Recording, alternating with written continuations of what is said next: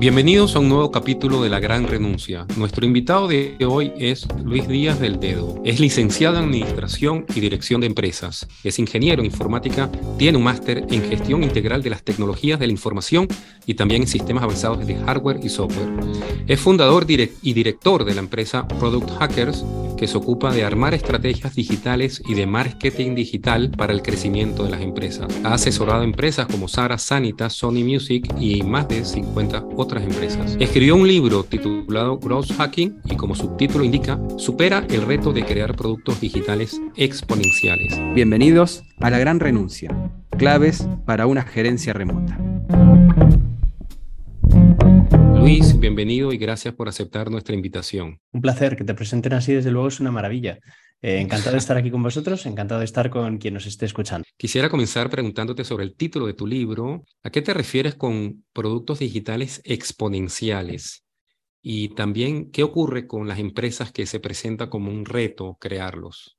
Pues por exponenciales, bueno, también era una, eh, si te fijas, el, título es Growth Hacking, que todo el mundo lo va a entender, y el subtítulo eh, tiene que ser una invitación para la persona que encuentra ese libro por casualidad, y entonces es como ya le estás poniendo un reto porque le estás diciendo supera el reto, ¿vale? Es decir, ya le estás poniendo ese reto a la persona que lo está leyendo.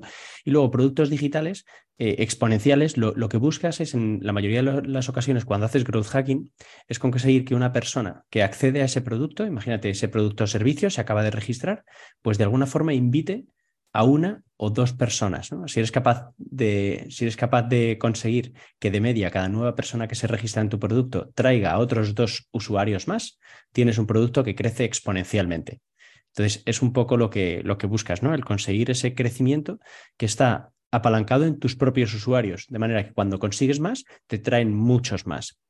¿Qué es lo que han hecho? Pues casi todos los servicios eh, las redes sociales, por ejemplo, es, es, como funcionaron. De hecho, por eso tienen los crecimientos tan potentes. Por eso eh, siempre estamos comparando la última red social que ha salido, por ejemplo, TikTok, que ya no es la última, seguro que los chavales ya están usando otra, pero eh, y siempre se dice, ostras, que ha crecido eh, el doble de rápido que Instagram. Y Instagram creció el doble de rápido que Twitter. De hecho, no es el doble, es que es cuadrático. Seguramente hayan crecido mucho más rápido. Entonces, por eso crecen de ese modo, ¿no? Porque crecen exponencialmente. Llega un usuario y trae otros cuatro o cinco.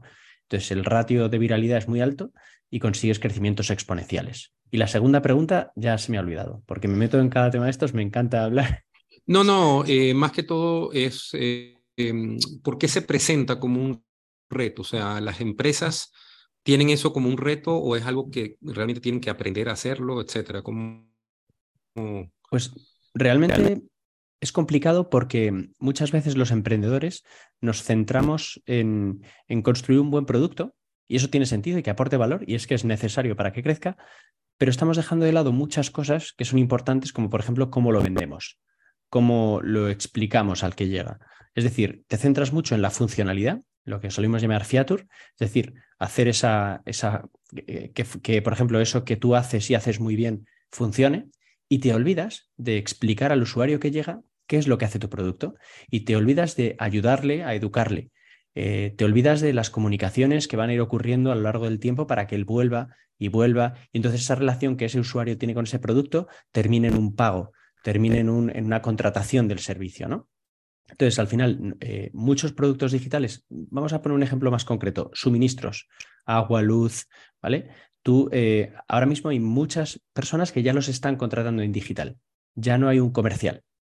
Entonces, eh, muchas grandes empresas han hecho esos servicios, los han digitalizado y, y, se han olvidado de que hay que venderlo, de que tiene que ser o sea, tiene que ser persuasivo ese proceso de registro, me tienes que explicar por qué contigo y no con otro, porque al final es un servicio que es absolutamente commodity. Entonces, ese tipo de cosas son las que vamos trabajando. El que tú, por ejemplo, cuando estás haciendo un registro, que sea divertido. Los registros son aburridos, por lo general son burocráticos, son feos y a veces fallan.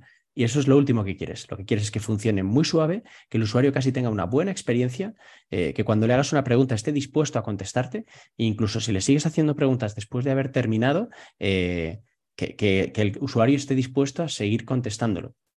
Y con eso lo que conseguimos es una buena first user experience, una muy buena primera experiencia de usuario, y por eso es por lo que el usuario vuelve. De hecho, es que creo que el 25% de los usuarios que se registran en una aplicación no vuelven jamás. Y luego ya si eres muy, muy bueno, o sea, si eres Facebook y tal, a lo mejor el otro 75% vuelve. Pero lo habitual es que menos de un 20% de personas que se descargan una aplicación vuelvan. De hecho, si miras, si miráis el, fondo de, vuestra, de, vuestros móviles y veis las aplicaciones que tenéis, la mayoría las descargasteis y no las habéis vuelto a usar. Entonces es muy difícil conseguir que la gente vuelva, es más difícil todavía conseguir que la gente pague. Por eso, por eso es un reto, porque realmente eh, hemos transportado todo lo que antes hacía un comercial, eh, todo lo que se hacía mediante ads, no lo hemos transformado a digital y nos hemos olvidado de que, de que tiene que vender que esas páginas web, esos sistemas de registro tienen que estar constantemente vendiendo y tienen que ser persuasivos. Luis, tu empresa migró hace un tiempo a trabajo remoto, en un 100% por lo que estuve leyendo y escuchando de tu caso. ¿Nos puedes comentar un poquito cómo se dio esa migración, cómo pasó de un esquema presencial a un esquema remoto? Pues mira, teníamos unas oficinas muy bonitas en Chueca, que es eh, el barrio gay de Madrid. Es un barrio súper chulo, siempre hay gente por allí, siempre hay, o sea, es espectacular en el centro de Madrid, a mí me encanta. Y teníamos unas oficinas allí chulísimas. Y, em, y bueno, eh, al principio casi todos íbamos a trabajar allí porque pues a mí, a mi socio nos gustaba y la gente iba. Eh, nos lo habíamos planteado en alguna ocasión y, y simplemente lo que pasó es que un, entró, entró a trabajar un chico nuevo y nos dijo, oye, yo estoy en Toledo. Eh, que es una ciudad que está a unos 100 kilómetros de Madrid. Estoy en Toledo, ¿se importa si me quedo algunos días en casa?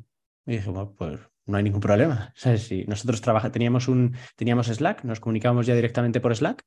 Y entonces dijimos, oye, pues, pues venga, pues empezamos a hacerlo así. Entonces él se quedó allí y ya el resto de personas que venían a la oficina nos dijeron, oye, ¿nos podemos quedar algún día y dijimos, pues cuando queráis. Eh, eh, la gente, también era gente muy madura, llevamos mucho tiempo trabajando juntos, ya sabíamos un poco, eh, menos este chico que entraba nuevo, pero que yo ya conocía previamente, había trabajado con él en otra empresa. Y, entonces empezamos a hacerlo así y al final dejamos el lunes para juntarnos en la oficina, por vernos. ¿vale? Todos, todos vivíamos relativamente cerca, este chico que vivía a 100 kilómetros, pues tardaba una hora en llegar a la oficina, pero los lunes eh, nos juntábamos en la oficina y así nos veíamos todas las caras un rato, ¿no? Y en todo esto llegó el, COVID. Esto más o menos era, estábamos en, marzo, de hecho fue antes, estábamos como a mediados de febrero y habíamos, teníamos una fecha para hacernos una foto todos juntos y la gente ya como que se estaba quejando un poco, ¿no? Joder, a ver, es que con lo que está pasando, a ver si nos juntamos tal. Entonces ya lo quitamos y luego nos hicimos 100% remotos. Entonces fue muy fácil porque toda nuestra comunicación, como ya estábamos trabajando eh, siendo semi-remotos, pues, pues fue muy fácil. Toda nuestra comunicación ya tenía que estar en Slack, todos los documentos tenían que estar compartidos. O sea que llegó un momento en el que ya trabajamos de forma, o, por lo menos con la estructura de remoto, pero sin, sin aplicarlo del todo. Entonces lo que hicimos ahí es eh, crear una serie de documentos para poder trabajar en remoto con una explicación que toda la gente que, entra a Product Hackers tiene que pasar e, durante ese onboarding. Tenemos un onboarding de un mes. O sea, persona nueva que llega tiene un onboarding de un mes durante ese mes se forma en cómo trabajamos, en qué es lo que hacemos, en cómo lo hacemos y demás. Y, al final, eh, después de ese mes, pues ya entienden cómo trabajamos en remoto. Eh, sacamos una serie de criterios de, una empresa que trabaja en remoto. Ahora mismo no, no, me viene el nombre a la cabeza, pero que tiene una, tiene una serie de, normas muy claras sobre cómo trabajar en remoto. Y, y la verdad es que nos funciona muy bien. También os digo, cambió nuestra forma de contratar. Solo contratamos personas que son maduras y que tienen capacidad para trabajar en remoto. Una persona que, si, si, o sea, nosotros siempre lo preguntamos también, si han trabajado previamente en remoto o no, si se ven capacitados si, y, y si hay alguien que no va a trabajar bien en remoto, que no sabe trabajar por objetivos, eh, pues la despedimos lo antes posible, porque al final eh, necesitamos gente que sepa trabajar en remoto, que quiera trabajar en remoto, que hay gente que no quiere, aunque sea raro, pero hay gente que no quiere. Y, y al final es, ese punto, ¿no? De esa, madurez por parte de cada una de las personas que trabaja en, cumplir sus objetivos, porque luego tenemos también flexibilidad horaria. ¿vale? Tenemos dos personas trabajando desde Argentina, por ejemplo, tenemos gente trabajando en diferentes eh, usos horarios y, entonces, pues tiene que haber ese cierto compromiso. Sí que hay unas horas en las que nos interesa que, que, nos juntemos todos o que más o menos estemos todos. Al principio eran muy estrictas y ahora ya las hemos ido reblandeciendo un poco, pero, pero eso es todo más o menos. Y la verdad es que para nosotros fue un cambio muy natural. Hemos ido, le dimos mucha caña cuando empezamos ya a ser 100% remotos, a tener muy claro cómo trabajábamos. Eh, por ejemplo, la gente llega al Slack y dice, buenos días, eh, si tienen que salir a hacer algo, o por ejemplo, imagínate, me voy a yoga a las 11 de la mañana. Pues digo, me voy a yoga. ¿Por qué? Porque si hay otra persona que me necesita o depende de mí o lo que sea, me puede preguntar, pero ya más o menos si quiere, si necesita inmediatez, ya sabe que yo no voy a estar durante una hora allí, ¿no?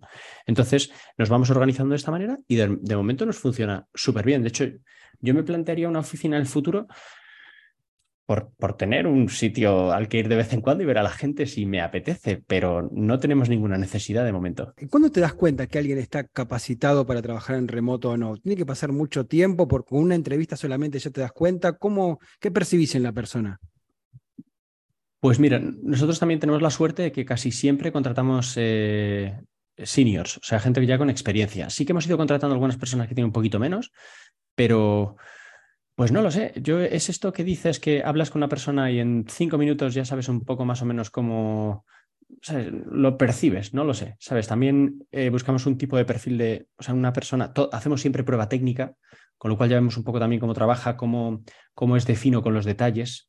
¿Sabes? O sea, cuánto nivel de detalle está dispuesta a poner en, en cómo de organizado está el trabajo que ha hecho.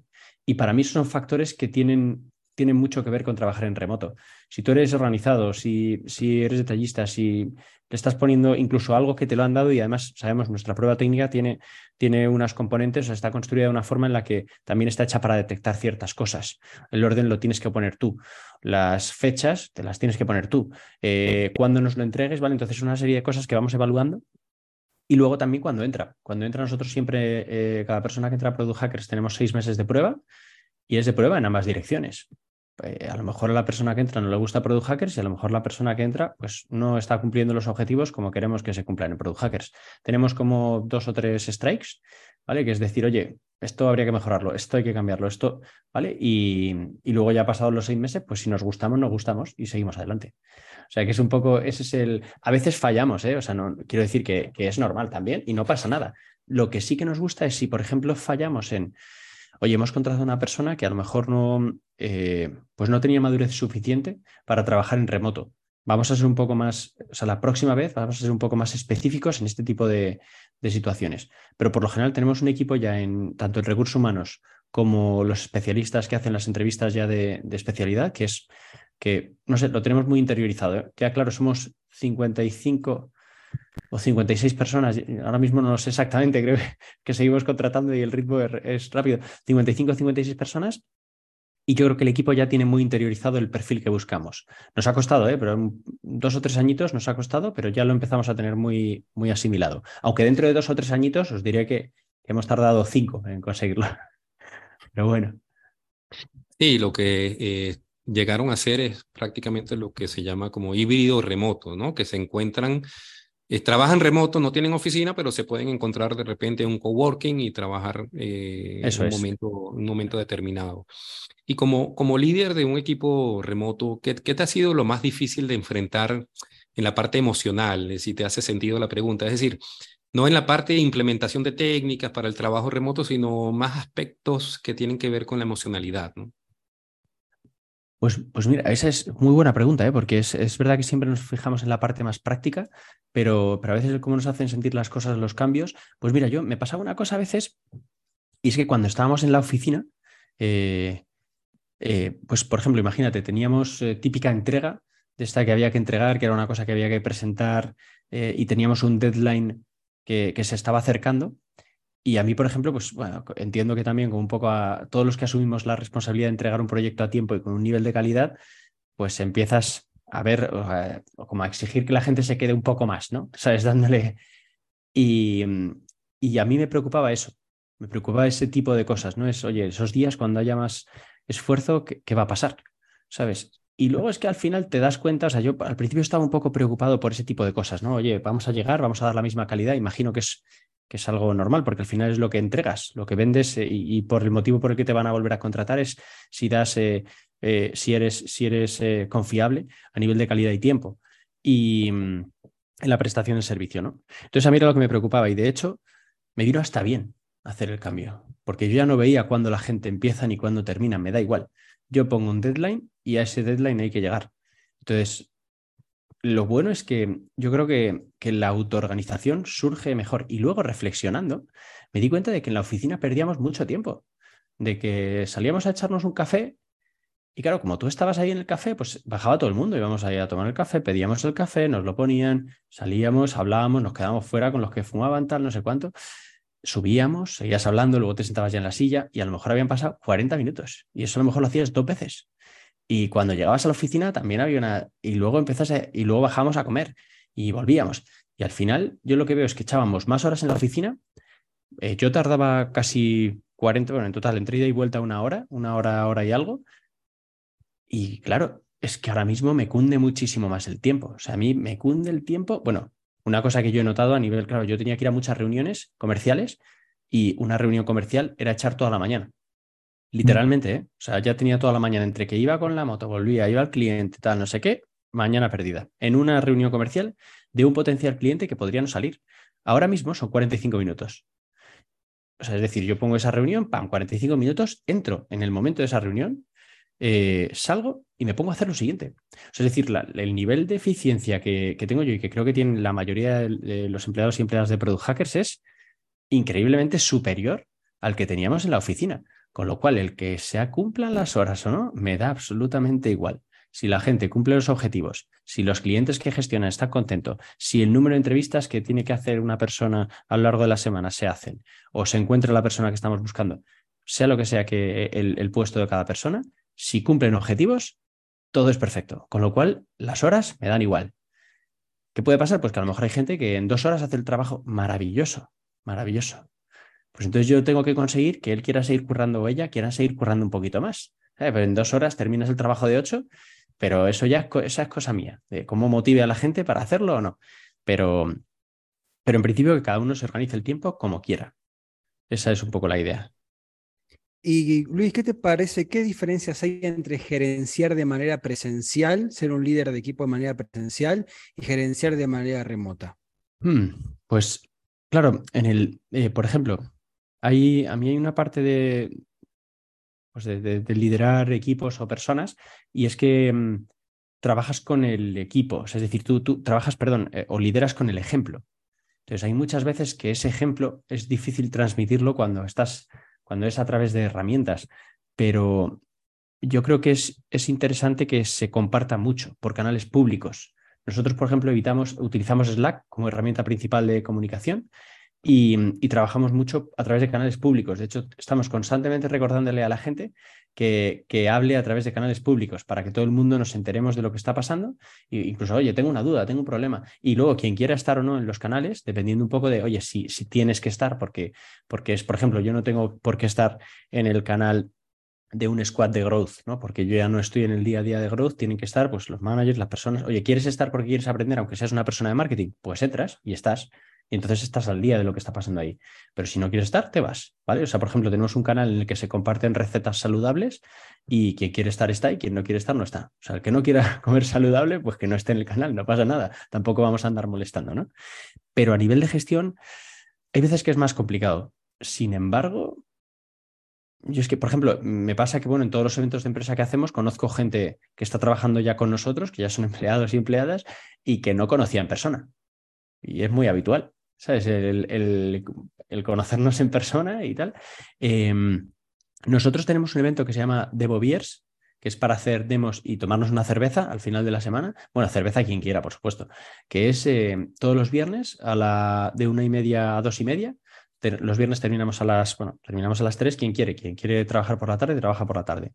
Entonces, eh, nos juntamos de una y media a dos y media y, y, se hacen, pues hay veces que hacemos presentaciones, otra vez contamos, otras veces contamos los resultados de, de, Product Hackers, otras veces si una persona del equipo quiere hacer una presentación, hace una presentación, traemos un invitado, lo que sea, pero es como un entorno un poco más de hablar eh, tranquilamente, o sea, de, compartir. Y luego tuvimos un tiempo, pero ahora no lo tenemos, y era un Meets en el que tú entrabas y si había alguien tomando un café podías hablar ahí con, con esa persona.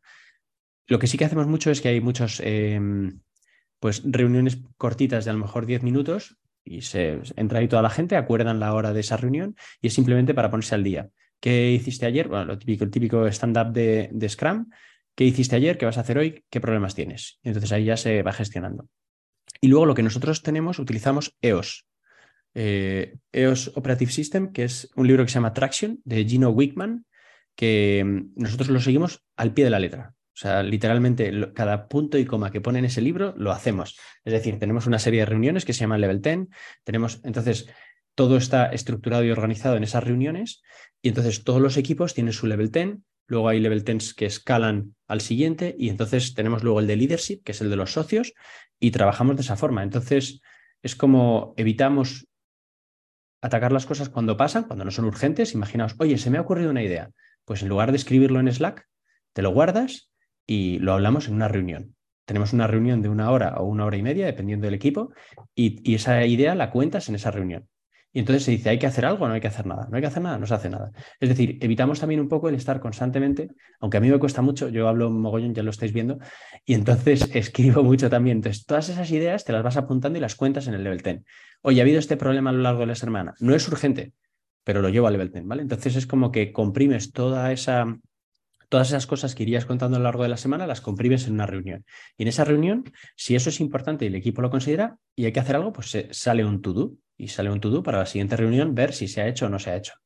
Entonces, eh, en EOS nosotros encontramos un manual de cómo gestionar la empresa que en remoto nos está yendo súper bien. Gracias, Luis, por elaborar con este tema tan importante.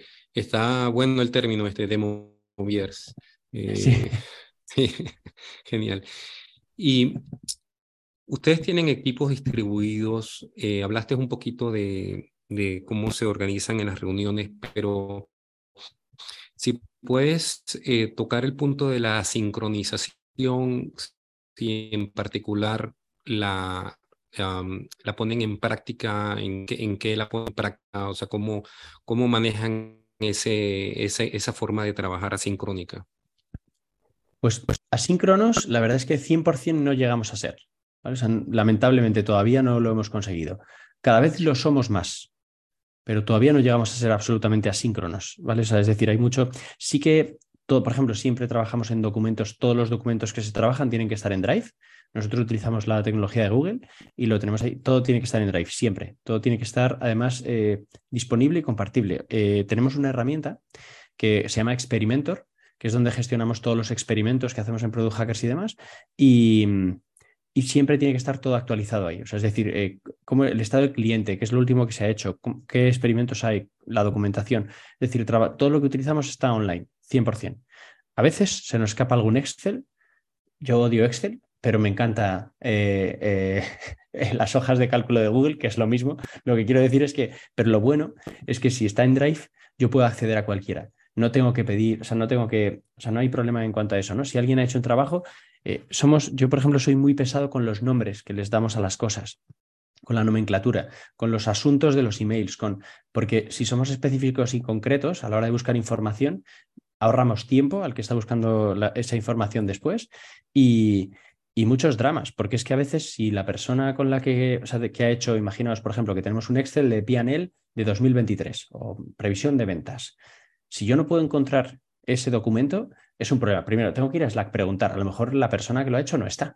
Si no está, ¿a quién pregunto? ¿Qué hago? ¿Le llamo por teléfono? Bueno, nos llamamos en muy pocas ocasiones, alguna vez, pero vamos, es rarísimo. Yo ya el teléfono lo uso cada vez menos. Lo uso más para Slack y WhatsApp que para, que para llamar por teléfono. Y si me llaman, casi siempre estoy ocupado, porque estoy en una reunión o haciendo otra cosa, entonces no cojo.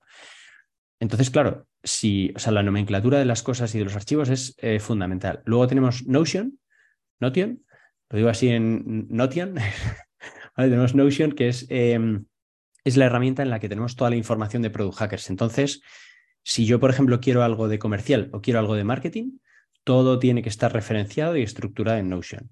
¿Vale? todo tiene que estar ahí. es decir, si yo necesito la presentación de no sé qué, pues yo voy a comercial, voy entrando, está todo estructurado.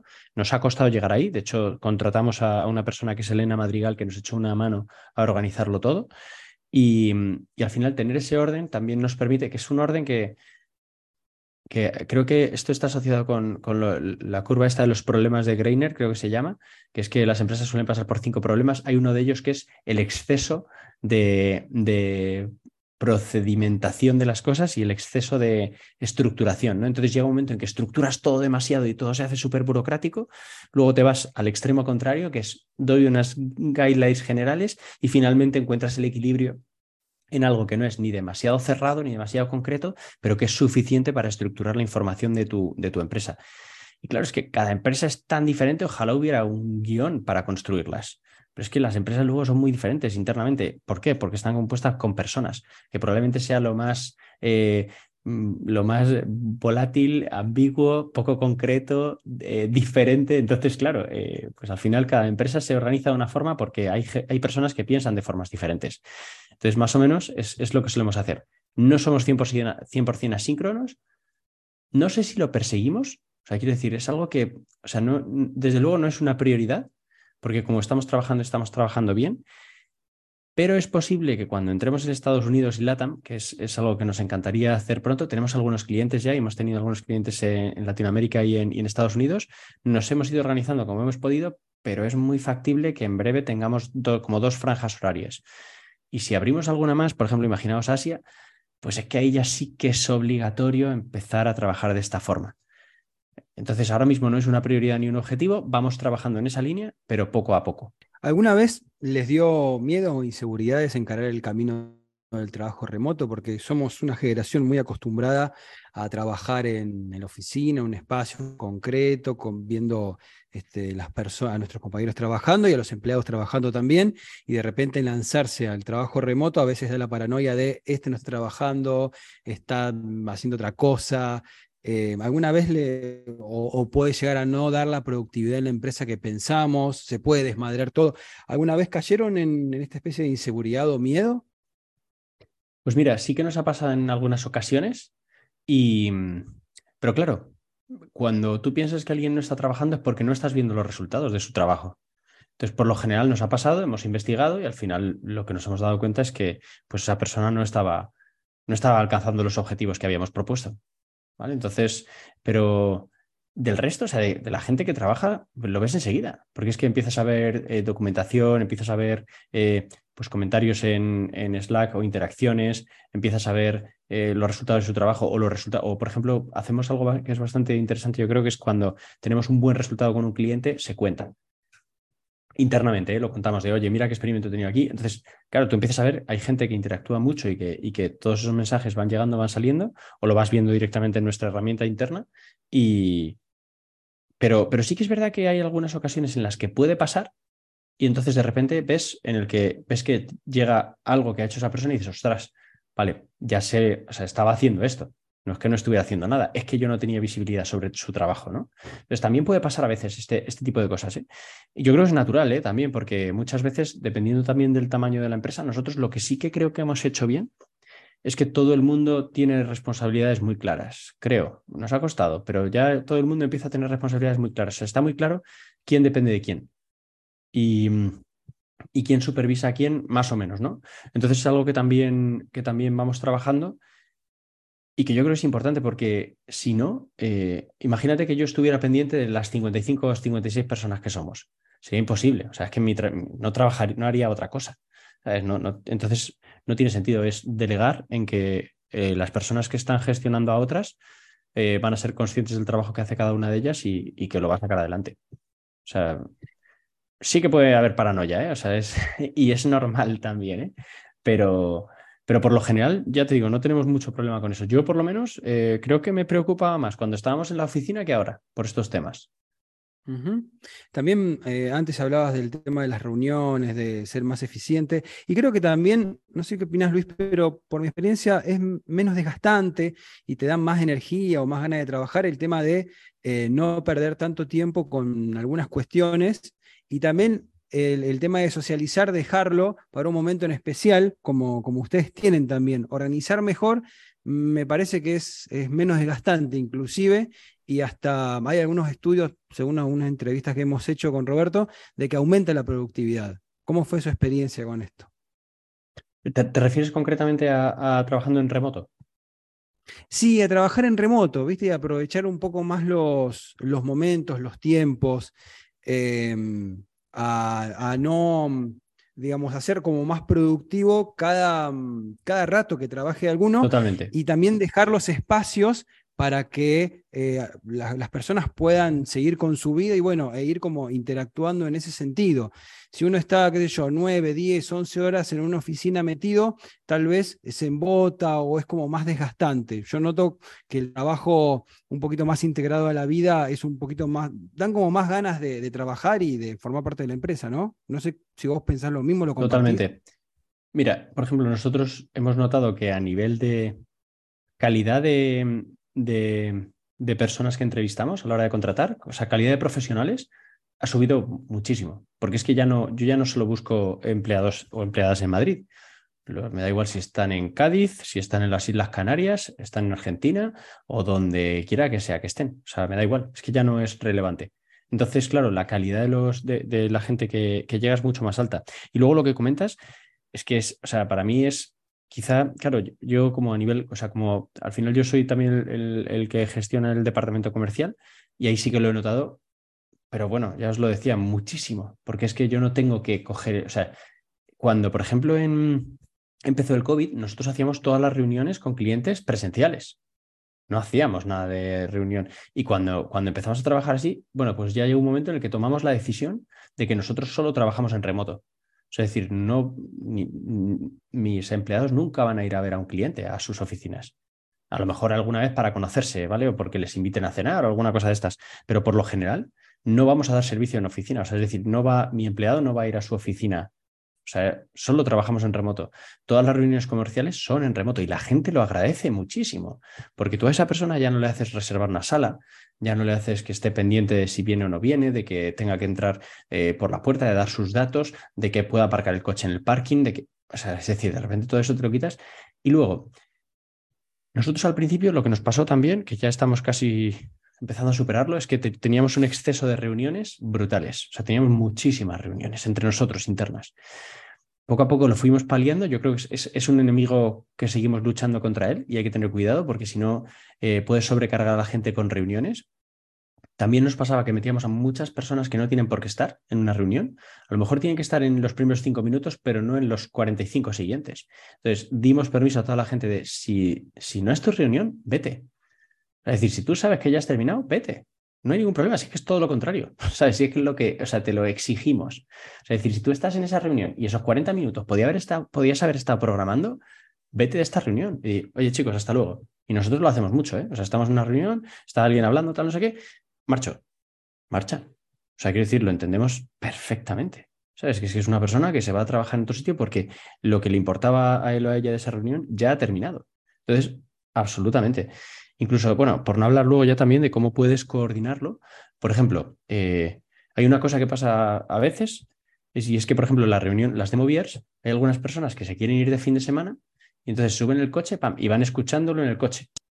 ¿Vale? Y van, conectados a esa reunión en el coche, obviamente conduce otra persona eh, y ellos van escuchando esa reunión y, eso también es fantástico. De hecho, tenemos otro tipo de reuniones que son eh, en las que puedas salir a caminar. es decir, hay, algunas reuniones que es como decimos, oye, esta reunión la puedes tener caminando. ¿Vale? Entonces te vas a dar un paseo y tienes esa reunión. Yo, yo personalmente pienso mejor si camino. ¿Vale? Es verdad que luego me quedo aquí muchas veces porque si hay que mirar un Excel, si hay que ver, no sé qué, una presentación, lo que sea, pues al final ya. Pero hay muchas que son para caminar y es que es casi mejor que estés caminando porque se trata de, o sea, estás reflexionando. Entonces, vamos, yo lo veo. Eh, es que no, no creo, o sea, veo imposible lo de volver a un modelo anterior. Es lo que os decía, tendría una oficina y me gustaría, sería una oficina de estas tipo showroom, más, ¿no? O sea, una oficina grande, vacía, estás vacía con, con un, un, pantallón enorme en el medio de la oficina eh, para poder hacer eventos allí y algunas mesas para por si nos juntamos cuatro o cinco locos ahí porque hayamos ido para vernos ese día o que queramos juntarnos porque pues a lo mejor tenemos que hacer algo que es ah, no lo hemos hecho nunca, pero a lo mejor sería interesante, ¿no? A nivel creativo. Venga, pues nos juntamos cinco o seis en la oficina y le damos unas vueltas pero así es que al final se hace mucho mejor en casa. Vamos, en casa, en un coworking o donde quieras. Sí, es que de hecho es un tema que hemos hablado también en los podcasts anteriores, que em, cuando se habla de que los trabajadores, digamos, de estudios que se han hecho en Estados Unidos quieren volver a la oficina, es mm, simplemente para socializar, o sea, no realmente para trabajar, porque trabajan perfectamente desde la casa, pero dicen, sí, quiero, exacto, quiero una combinación híbrida porque puedo ver eh, a, mis compañeros en algún momento y bueno, no, por eso no necesariamente tiene que ser una oficina para eso. Hoy en día ya pues puede ser un coworking, etcétera, como están haciendo ustedes. Y listo. Y tú que has asesorado eh, varias empresas, que me imagino muchas de ellas son eh, presenciales 100%, ¿cómo has percibido la actitud de los gerentes o directores hacia pasar a un ambiente remoto e inclusive cómo has percibido también la parte de los empleados? Pues mira, por ejemplo, en cuanto a nuestro servicio, es que creo que solo ha habido una empresa que nos ha cuestionado el si era presencial o no. Una de todas. es decir, ya em, a mí, por lo menos en nuestro caso, damos absolutamente por supuesto que todo va a ser online. Y es que si lo piensas es que es muchísimo mejor. O sea, quiero decir, es, que, vamos, para mí, no, no, o sea, es impensable que ahora diéramos este servicio de, no, no, yo es que necesito en mi oficina, ah, vale, perfecto, pues entonces no, nosotros no vamos a trabajar para ti. O sea, yo lo tengo clarísimo. ¿eh? Eh, otra cosa es qué ocurre dentro de las empresas con las que trabajamos. Y sí que hay muchas que, siguen trabajando. También es verdad, claro, que empezamos a trabajar con empresas cada vez más grandes y a lo mejor las empresas más grandes tienen más miedo a hacer ese remoto. ¿Vale? Y en algunas ocasiones, pues sí que he visto, bueno, pues más reticencia, más problemática. También, mm, claro, habría que ver qué nivel de, es muy fácil eh, que las empresas digitales hablemos de, trabajar en remoto, pero las empresas que no son tan digitales, eh, a lo mejor hay perfiles que ya tienen una edad en la que no quieren, no quieren aprender lo que haría falta para ser digitales, que a nosotros esto nos suena como, pero Luis, esto es súper sencillo, ya, pero es que a lo mejor si estamos hablando de una empresa de, yo qué sé, una gestoría que llevan 40 años trabajando ahí, es que no quieren. O sea, ni siquiera, o sea, no digo que, usen, eh, pero hay muchas ocasiones o empresas que utilizan los ordenadores como máquinas de escribir. no, no hay nada malo en eso. O sea, simplemente digo es que, pues que es mucho más difícil digitalizar una empresa de ese tipo. Que nosotros ahí, como estamos en el entorno digital, eh, nosotros que contratamos chavales de 20 o 30 años, pues claro, o sea, todo el mundo ya, o sea, así es que eh, es mucho más fácil trabajar con un ordenador y un Slack y Meets que ir a una oficina y todo eso, vamos, es, impensable. Entonces, no sé, ya te digo, o sea, he visto más en sus empresas, pero es que, o sea, yo tampoco ni voy a estar a favor ni voy a estar en contra del remoto cuando hable con, con, mis clientes, ¿no? Es un poco el, yo trabajo así, solo trabajo así. Eh, si os gusta bien y si no, también. Otra cosa es que nos veamos algún día para comer. Oye, fantástico, pues si hay que celebrar resultados, pues nos vemos para comer, que eso es estupendo, no hay ningún problema. O si tenemos que pagar un vuelo a alguien porque vaya a ver a un cliente, fantástico, pero de forma puntual. Y, es, y es, estupendo, ¿eh? porque creo, creo que también eh, las relaciones cuando, cuando has tenido alguna interacción eh, social un poco fuera del, del... O sea, porque, por, por decir algo negativo, que tampoco lo es, pero las reuniones son para currar, ¿vale? O sea, que es lo que decías antes, ¿no? Entonces, en las reuniones vamos a currar. A lo mejor sí comentamos, ¿qué tal el fin de semana? Bien, ah, vale, guay, venga, vamos a currar. O sea, enseguida, entre, porque es para lo que es la reunión y la reunión tiene un objetivo muy claro y hay que, o sea, no por acortarla, sino porque es que todos tenemos cosas que hacer. Entonces vamos a la reunión, se habla lo que se tenga que hablar y nos vamos. Y sin embargo, por ejemplo, en una comida, pues te da tiempo a entrar mucho más. De hecho, es que al final, si quedas para comer con un cliente, el 90% del tiempo estás hablando pues de lo que le gusta hacer, de tal, de hobbies, de he visto esto, esta serie, no sé qué. Y luego hablas un poquito de trabajo ya en los cafés, casi pero por lo general, eh, entonces claro, haces mucha más relación y también es, si con un cliente haces mucha más relación, luego es mucho más fácil que él, por ejemplo, te diga, oye Luis, esto me gustaría que lo mejorases, o que yo le diga, oye, este servicio sube un 30%, ¿vale? Ese tipo de discusiones más complicadas, pues también se hacen más fáciles. Pero yo es que, por ejemplo, tampoco noto, o sea, yo ya creo que es algo que nos estará pasando a todos. Eh, en un Meets hago amigos. Es decir, yo, con algún cliente, o sea, ya de salir diciendo, joder, es que hemos estado hablando una hora y es, o sea, le considero casi un colega. O sea, que no, no hay una barrera para mí. ¿sabes? nosotros, por ejemplo, siempre, siempre dejamos las cámaras abiertas, ¿sabes? Y, nos vemos las caras. Y es algo que en, en Product Hacker siempre pedimos como recomendable, ¿vale? De, oye, estás en una reunión, intenta inténtalo. A lo mejor no puedes, pues, yo qué sé, porque estás trabajando en casa y hay alguien detrás tendiendo la ropa. Bueno, pues, pues, pues apaga la cámara, pero intenta eh, tenerla encendida porque así pues ves ciertas reacciones ahí y yo creo que también se genera mejor relación entre, entre las personas. Entonces, por nuestra parte, eh, no hay ningún problema. La de los clientes, cada uno que haga lo que quiera, ¿sabes? De hecho, tienen alguno, tenemos alguna empresa en la que los clientes están, o sea, perdón, los empleados están revolucionados porque quieren el remoto y están ahí en, el, en ese combate. Luis Díaz del Dedo, muchísimas gracias por haber estado hoy en la gran renuncia. Ha sido un gustazo poder hablar con vos. ¿Dónde te pueden ubicar a vos o a tu empresa eh, nuestros oyentes, si se quieren contactar? Pues yo la, red social que más utilizo es Twitter y en Twitter soy Luis Díaz del Dedo, todo junto, Luis Díaz del Dedo.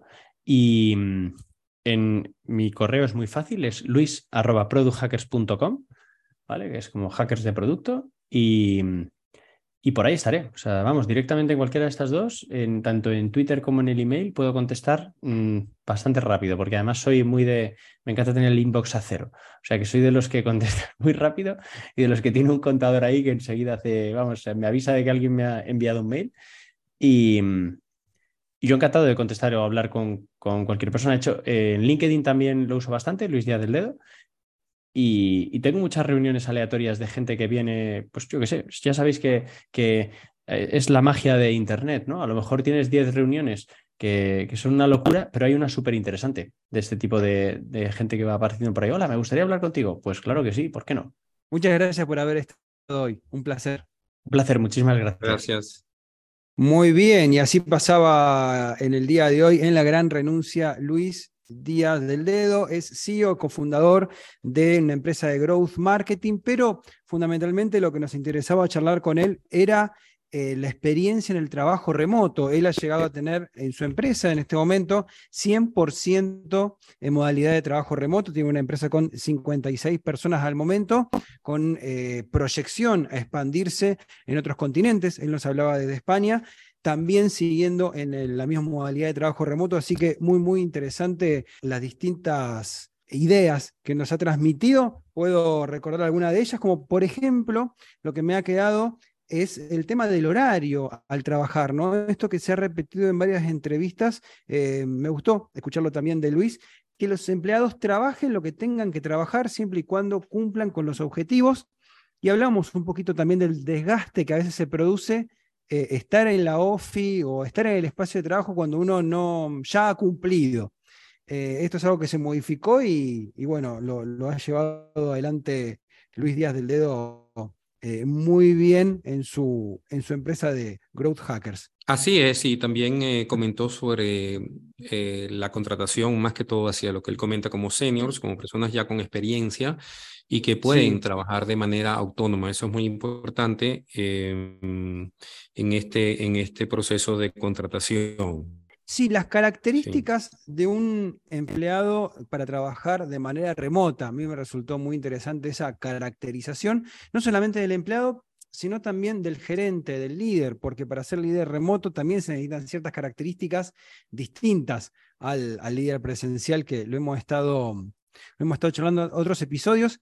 Y me pregunto también si hoy en día, cuando eh, tanto en, las escuelas, en, el nivel secundario, pero también en la facultad, si, mm, si se trabaja en estos aspectos, si se trabaja estos nuevos aspectos laborales, así como en otros momentos se trabajaba, qué sé yo, hacer un buen currículum o desempeñarse de determinada manera en la oficina, si, hay si se trabaja esto en algunos ambientes educativos. Me parece que sería interesante ponerlo en una nota al pie para algún próximo episodio de La Gran Renuncia, a ver qué está pasando con esto. Sí, y adopto el término demoviers. Me gustó mucho para una reunión con la parte del virus ahí. Sí, de juntarse de vez en cuando para, una vez por semana lo hacen ellos, para socializar, para comentar, para poner temas, incluso eh, rescataba mm, Luis que a veces llevan invitados, traen gente que nos puede nutrir a nuestros proyectos y charlar de una manera un poquito más distendida y dejarlo otro más organizado para eh, hacerlo de manera remota.